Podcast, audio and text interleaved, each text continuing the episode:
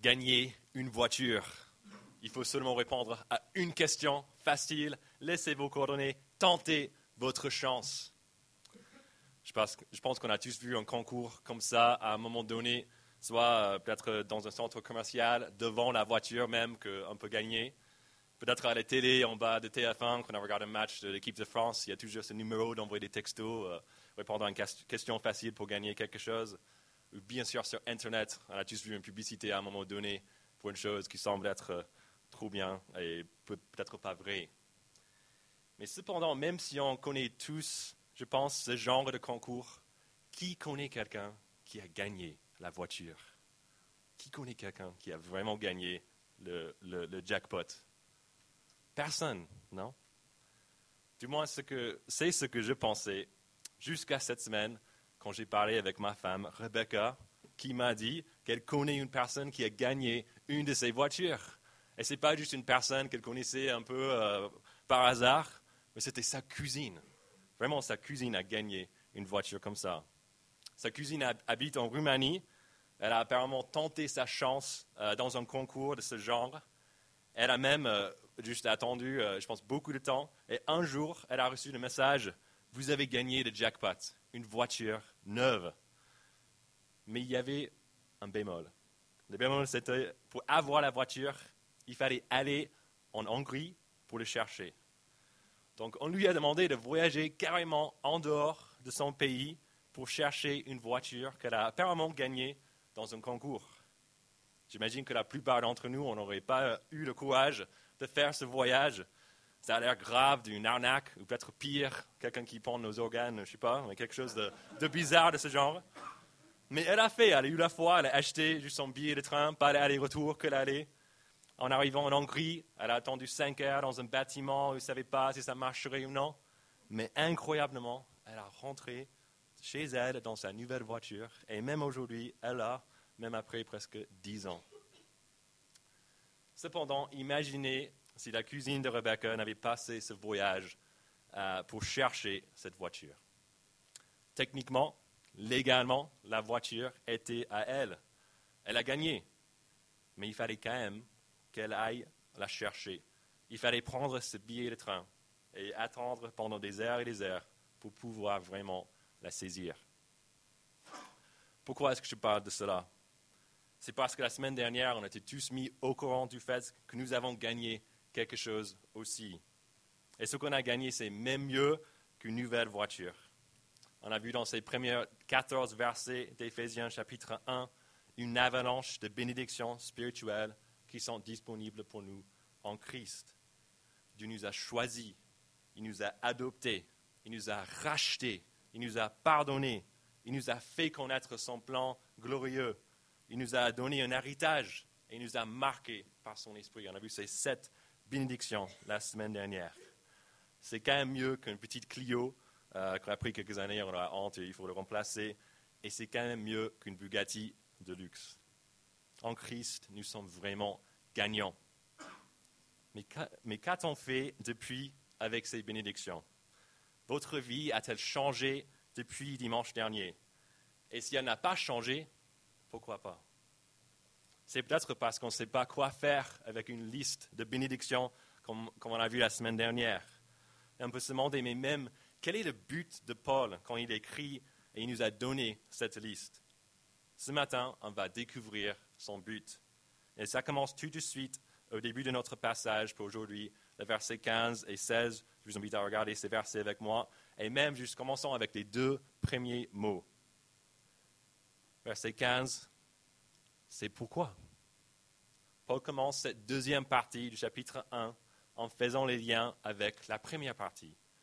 À la lumière de toutes ces bénédictions du verset 3 à 12, et même plus spécifiquement à la lumière des versets 13 et 14, et la participation de ces lecteurs à ces bénédictions, Paul a quelque chose à leur dire.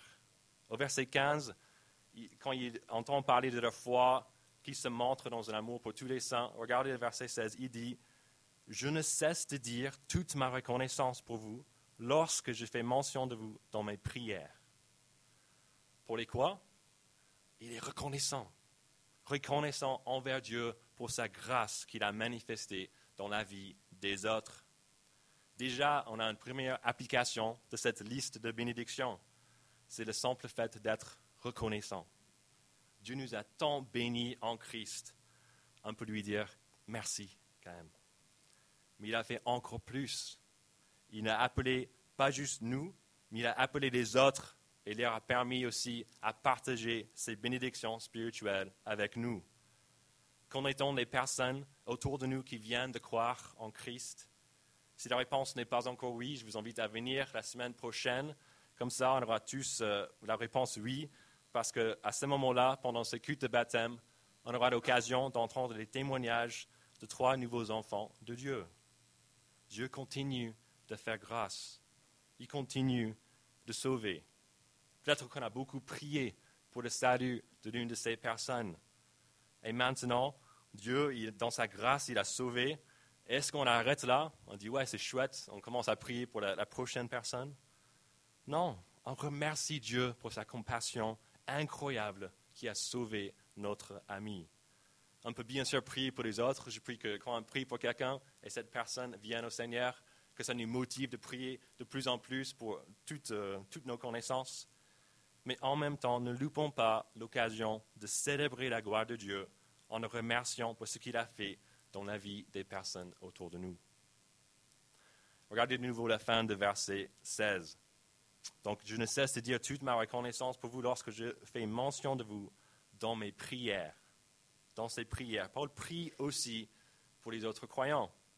Et donc, quand on remercie Dieu pour le salut qu'il a accordé à nos frères et sœurs, prions également pour eux. Mais que prier? Et surtout, que prier à la lumière de toutes les bénédictions des versets 3 à 14. Alors, on peut suivre l'exemple de Paul, en fait, dans sa prière pour les Éphésiens dans la suite de notre passage. Regardez le contenu au début de sa prière au verset 17. Je prie que le Dieu de notre Seigneur Jésus-Christ, le Père de gloire, vous donne un esprit de sagesse et de révélation qui vous le fasse connaître. Paul prie que Dieu donne un esprit de sagesse et révélation. Ici, dans nos Bibles, le mot esprit, c'est en minuscule, mais le E aurait dû être en majuscule en fait parce qu'ici, Paul est en train de parler du Saint-Esprit. On le sait parce que les termes que Paul utilise pour décrire le Saint-Esprit sont tellement proches de comment le Saint-Esprit est décrit dans d'autres passages, d'autres endroits dans la Bible. En Ésaïe, un livre qu'on a étudié récemment dans cette église, au chapitre 11, par exemple, on voit cela dans le verset 2. C'est un verset, c'est une prophétie par rapport à Jésus. Je lis le verset 2 de Ésaïe, chapitre 11 l'Esprit de l'Éternel reposera sur lui. Mais écoutez bien, esprit de sagesse et de discernement, esprit de conseil et de puissance, esprit de connaissance et de crainte, pardon, de l'Éternel. Le Saint-Esprit est plus que notre gage, comme on a vu au verset 13 et 14 la semaine dernière.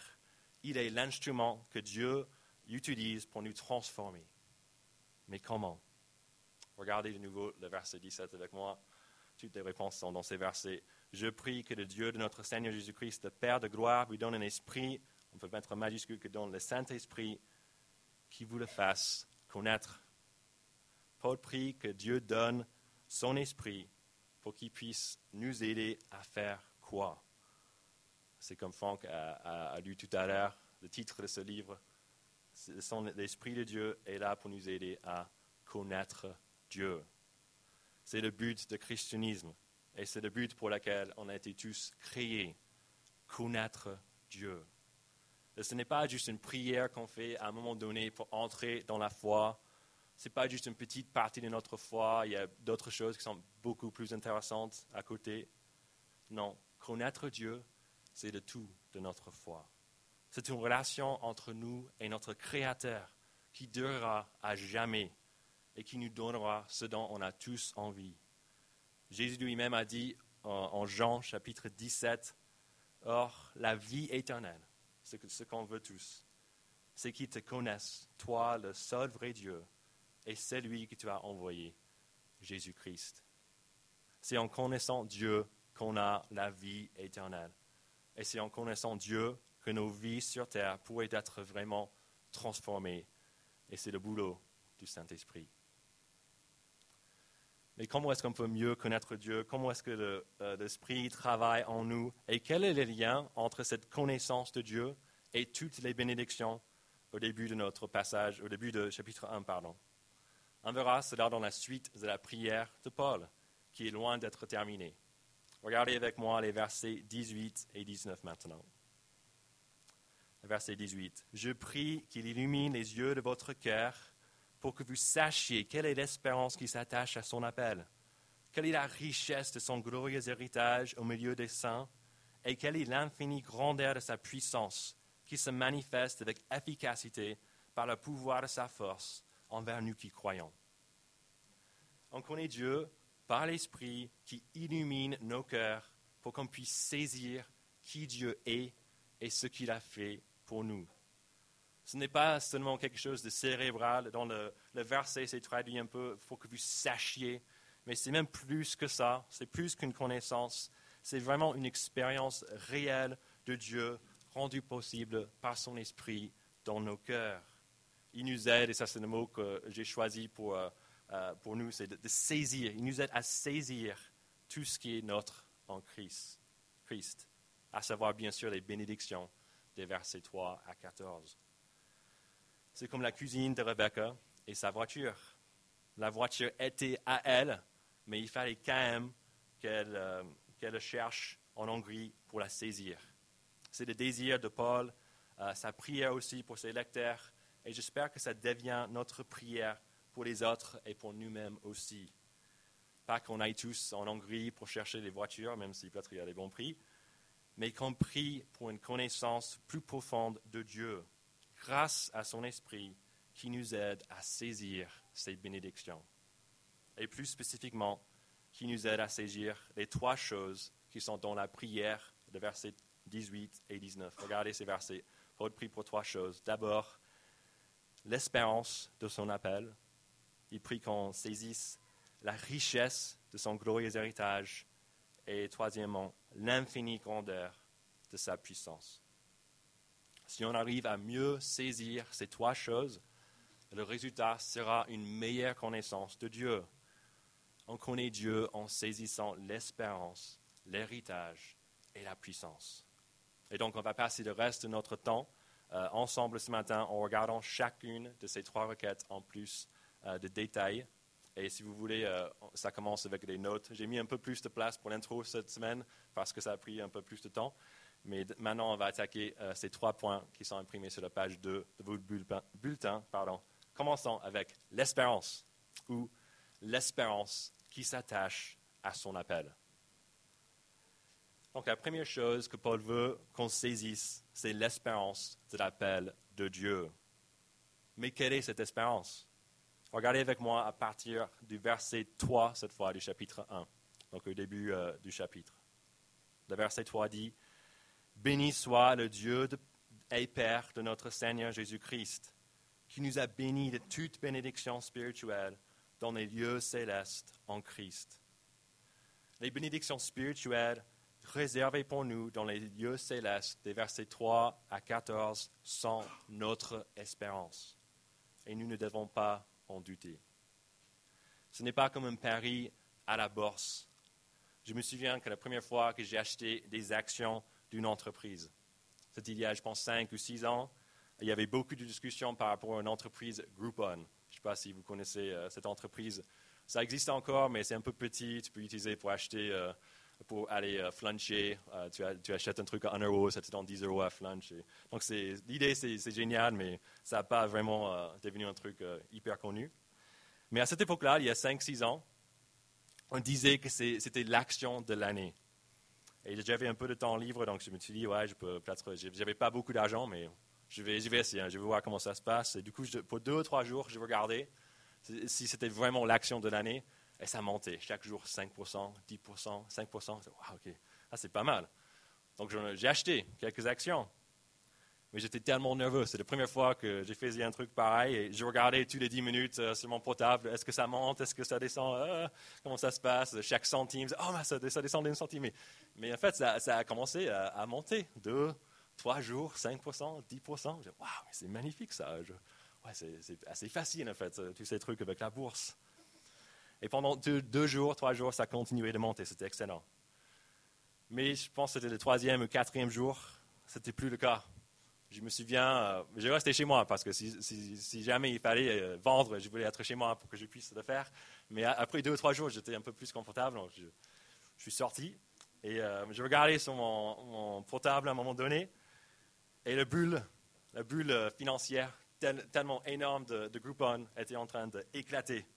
Grave. C'était. Oh, j'ai paniqué, j'étais juste, oh mince, oh là là, mais j'ai pas d'appli sur mon téléphone, qu'est-ce que je vais faire? Donc, je suis rentré chez moi pour accéder à mon PC, tu fais le login, tu fais tout, tu dis, vends, vends, vends, allez, vends. Et euh, heureusement, après tout ça, j'ai rien perdu. Je pense que j'ai rien gagné, peut-être un dollar, deux dollars, rien de. Mais j'ai rien perdu et j'étais tellement reconnaissant. Mais en même temps, j'ai paniqué grave pendant que je voyais ça. J'aurais dû en fait mettre mon argent dans euh, une action plus stable, peut-être comme Amazon ou Apple, qui depuis 5-6 euh, ans, ils ont doublé, voire triplé leur valeur. Mais même ces entreprises-là ne sont pas sûres à 100%. Si un scandale arrive, euh, je pense, dans une entreprise, s'il y a une nouvelle crise financière qui, commence, ou s'il y a une guerre, je sais pas, nucléaire grâce à la Corée du Nord qui arrive, ces actions aussi, elles tomberont. Mais cela n'est pas le cas avec l'espérance qui s'attache à l'appel de Dieu, même si quelquefois ça n'a pas l'air vrai. On est là ce matin, je pense à 70 et quelques, je ne sais pas, dans notre petit Kalinka. On est en train de lire ces, ces bénédictions incroyables de Dieu. On croit au verset 10, regardez que Dieu va tout réunir sous l'autorité du Messie. Cependant, on est 70 dans un quartier de 70 000 à quoi cela? Parce qu'il y a quelques autres chrétiens qui ne sont pas là ce matin, dans notre quartier, j'espère, mais en même temps, on n'est pas vraiment la majorité. Quand on regarde autour de nous à Toulouse, est-ce que ça se voit que Dieu va tout réunir sous les pieds du Messie? Toulouse est-elle définie par des personnes qui attendent avec impatience l'accomplissement de ce grand projet de Dieu et qui vivent pour lui en attendant?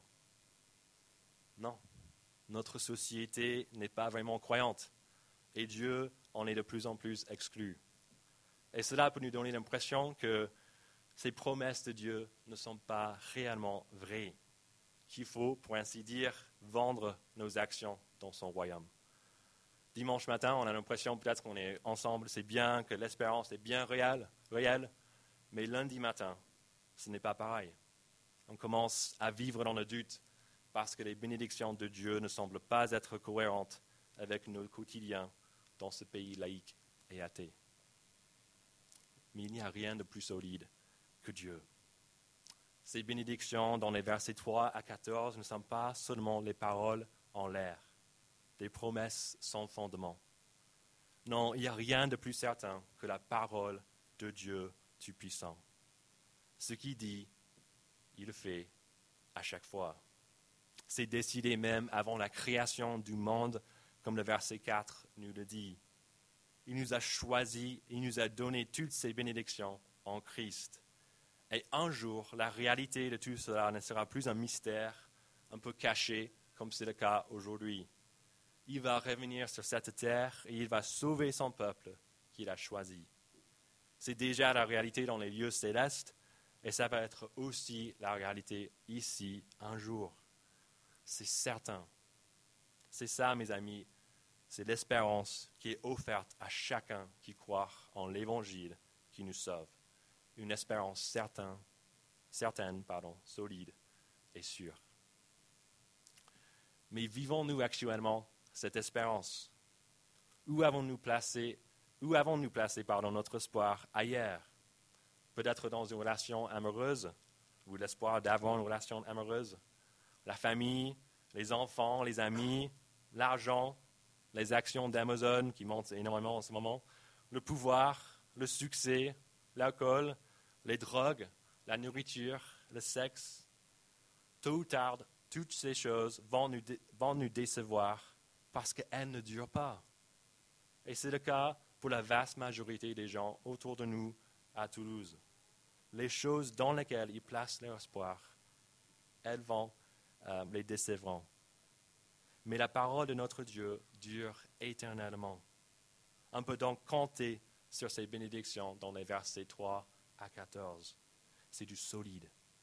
Il n'y a pas de place pour les doutes, peu importe les difficultés ou les souffrances qu'on peut vivre sur cette terre. Si notre espérance est en Dieu, on ne sera jamais déçu. Répentons-nous donc de notre incrédulité et prions que Dieu nous aide à réellement saisir l'espérance qui s'attache à son appel. Prions que son esprit nous aide ensuite à vivre en conséquence, avec une pleine confiance que dans les lieux célestes, Dieu nous a bénis et nous bénit actuellement et il nous bénira pour toujours. Prions que l'Esprit nous aide à vivre pleinement pour la gloire de Dieu. Après tout, c'est sa gloire qu'on va célébrer tout au long de l'éternité et par la nôtre. Donc la première chose à saisir pour mieux connaître ou pour connaître Dieu tout court, c'est l'espérance qui s'attache à son appel. Deuxièmement, regardez, Paul prie que l'Esprit de Dieu nous aide à saisir, dans le verset 18, quelle est la richesse de son glorieux héritage au milieu des saints. L'héritage, c'est la deuxième chose à saisir. Déjà la semaine dernière, nous avons vu ce mot à deux reprises, au verset 11 et 14. Dans ces versets, et surtout dans le verset 14, l'héritage en question, c'était notre héritage. Regardez le verset 14 avec moi. Donc le Saint-Esprit, il est le gage de notre héritage en attendant la libération de ce que Dieu s'est acquis pour célébrer sa gloire. Cet héritage, c'est celui qui nous est réservé en tant que croyants. C'est toutes les bénédictions de Dieu, ou on peut dire, comme on vient de voir, notre espérance. Et c'est le Saint-Esprit lui-même qui nous marque pour confirmer que notre héritage, comme notre espérance, est certain. Et regardez de nouveau le verset 18. Ce n'est plus notre héritage, mais la richesse de son glorieux héritage.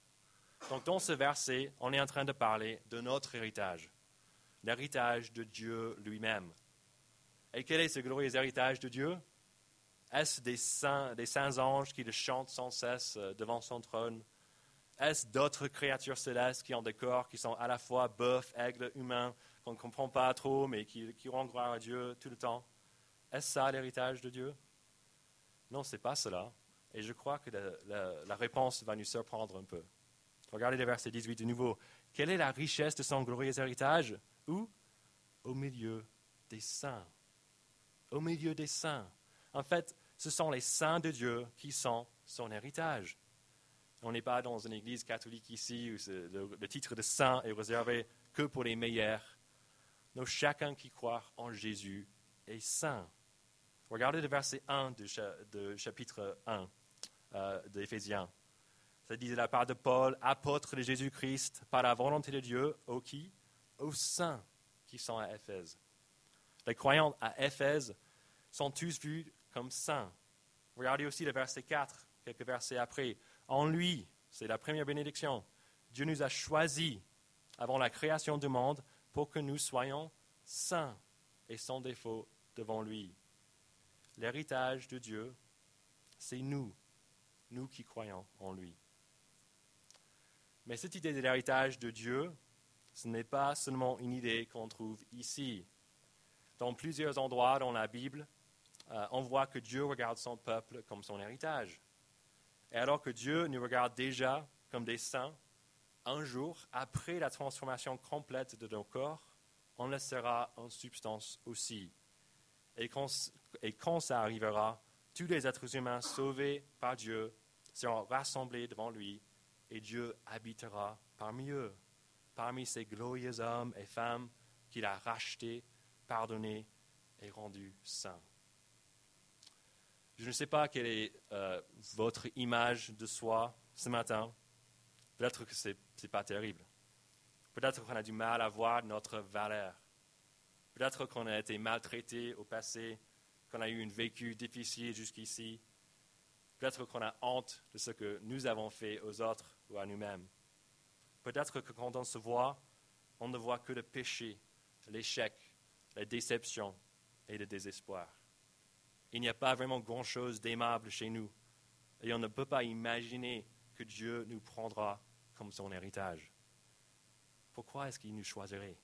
Il peut avoir beaucoup mieux, non? Mais ce qui est incroyable, c'est que Dieu nous veut. Dieu nous aime. Oui, nous, même avec nos imperfections, nos échecs et nos passifs. Est-ce qu'on se rend compte de cela? Que le Dieu de l'univers nous a choisis, qu'on sera son héritage, qu'un jour nous serons devant lui dans les lieux célestes transformés, saints et sans défaut. Si nous croyons en Jésus-Christ, c'est le destin qui nous attend. Que l'Esprit de Dieu nous aide à saisir cette richesse. Ne doutons plus de notre valeur, mais vivons de la joie de faire partie du glorieux héritage de Dieu, le Maître de l'univers. Jusqu'ici, pour la prier, pour qu'on saisisse d'abord l'espérance de l'appel de Dieu, comme on vient de voir aussi, deuxièmement, la richesse de son glorieux héritage. Et maintenant, regardez la troisième et dernière requête de, de Paul dans sa prière au verset 19, la puissance et on verra ici dans le verset 19 que Paul a un peu du mal à s'exprimer. Il me fait penser dans, ce verset à un gars qui vient de fréquenter une fille.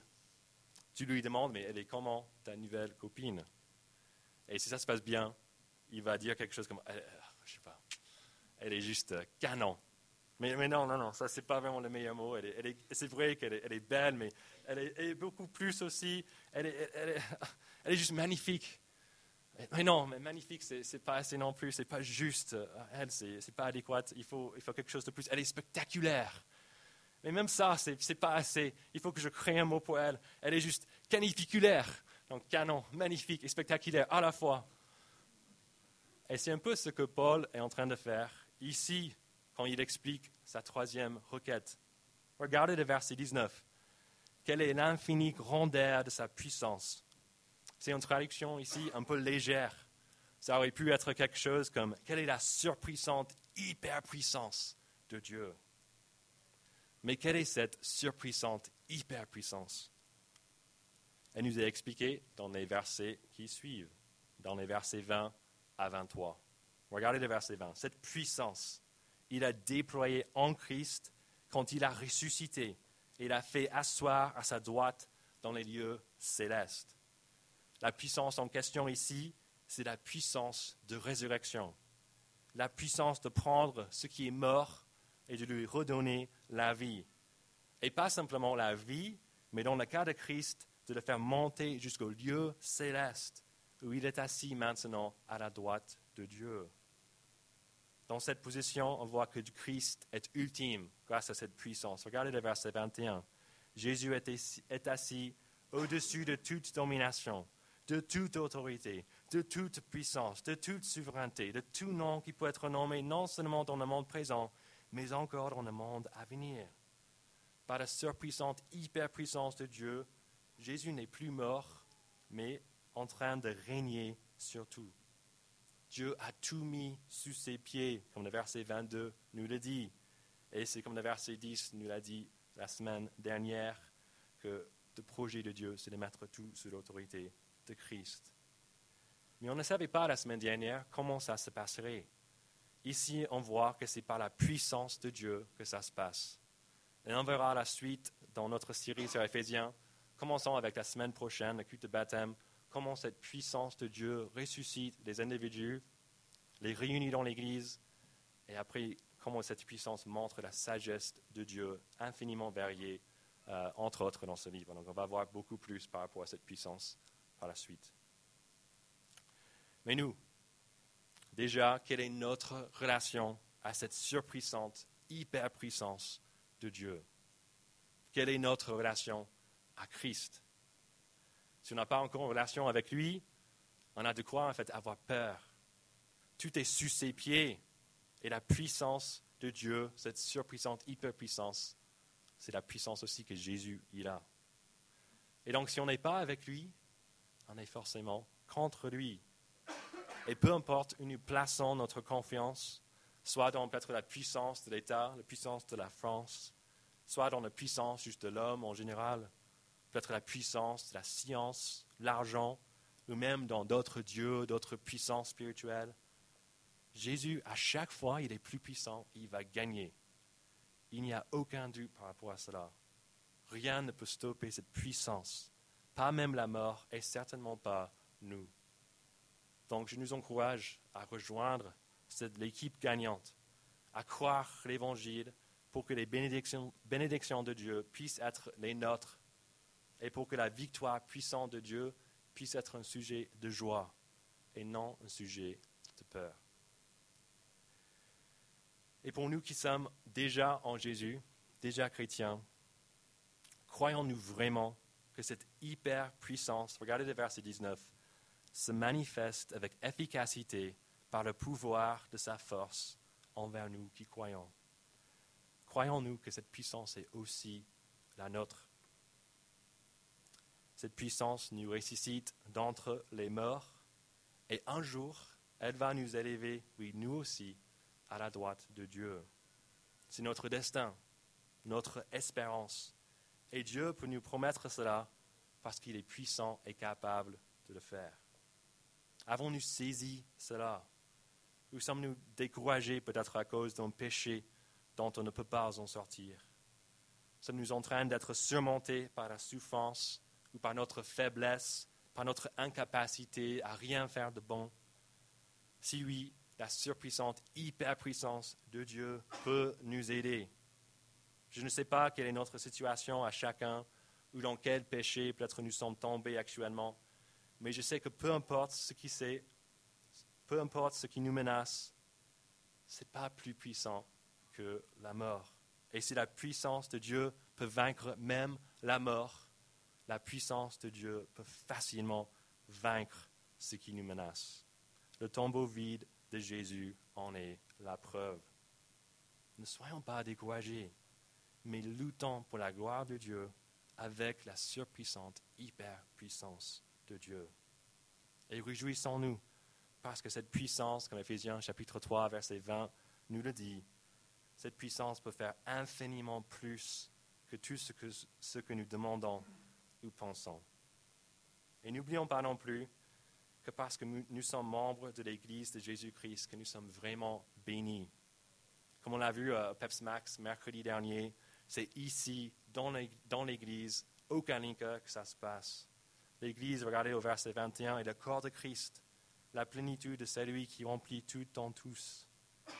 Soyons fiers de faire partie pardon, du, du sommet du plan de Dieu, de faire partie du corps même de Christ. Saisissons les bénédictions. Je vous ai proclamé l'évangile de prospérité ce matin. Pas que Dieu nous bénira sur terre si vous faites X ou si vous donnez euh, Y à l'église ou si vous allez en Hongrie pour chercher une voiture. Non, j'ai proclamé l'évangile de prospérité qui dit que nous sommes déjà tellement euh, bénis en Christ dans les lieux célestes. Et je nous invite maintenant à suivre l'exemple de Paul et sa prière pour ses lecteurs. Je nous invite à prier pour que Dieu, par son esprit, qui nous permette de, de le connaître mieux en saisissant son espérance, son héritage et sa puissance. Et je veux bien terminer la prédication pour aujourd'hui en priant ces choses pour nous tous. Nous prions.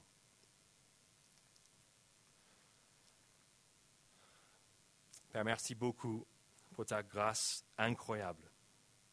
Tu nous as sauvés et tu continues de sauver autour de nous. Merci pour cela.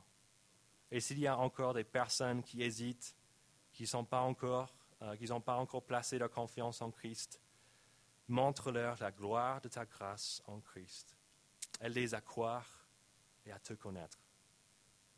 Et Père, on a besoin tous de te connaître mieux. Par ton esprit, ouvre les yeux de nos cœurs pour qu'on puisse vraiment saisir quelle est l'espérance qui s'attache à ton appel, quelle est la richesse de ton glorieux héritage au milieu des saints, et quelle est l'infinie grandeur de ta puissance. Aide-nous à te connaître mieux pour notre bien et pour ta gloire éternelle. Amen.